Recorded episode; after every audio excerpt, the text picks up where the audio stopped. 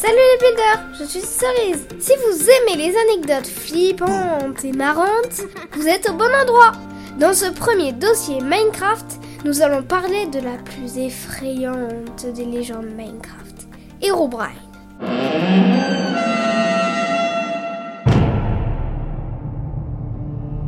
Tout commença en 2010 avec le témoignage d'un joueur inconnu qui raconte qu'un jour, il a aperçu au loin, dans le brouillard sombre de Minecraft, un étrange Steve qui le fixait de ses yeux vides. Oui, vous avez bien entendu, des yeux vides. Le problème, c'est qu'il n'était pas en partie multijoueur, il était en mode solo, Étrange se dit-il. Je vais m'approcher de lui pour voir s'il réagit. Il s'approche de lui, mais c'est étrange, Steve s'enfuit soudainement. Le joueur reprit sa route, mais après quelques minutes, il vit d'autres choses inquiétantes. Des arbres sans feuillage, des tunnels qui donnent l'impression d'avoir été creusés par quelqu'un, des mystérieuses pyramides de sable.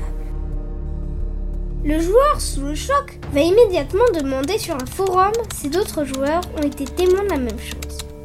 Mais à chaque fois, son message était inexplicablement effacé.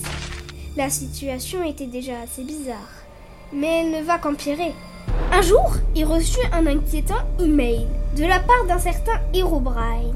Cet email lui disait d'arrêter de poser des questions. Mais il en fallait plus pour l'arrêter. Il va alors enquêter sur cet Herobrine jusqu'à découvrir qu'il s'agirait du pseudo utilisé par le frère de Notch, le créateur de Minecraft en personne. Et lorsqu'il interroge depuis le forum au sujet de son frère, Notch lui aurait répondu que son frère était mort et qu'il jeu.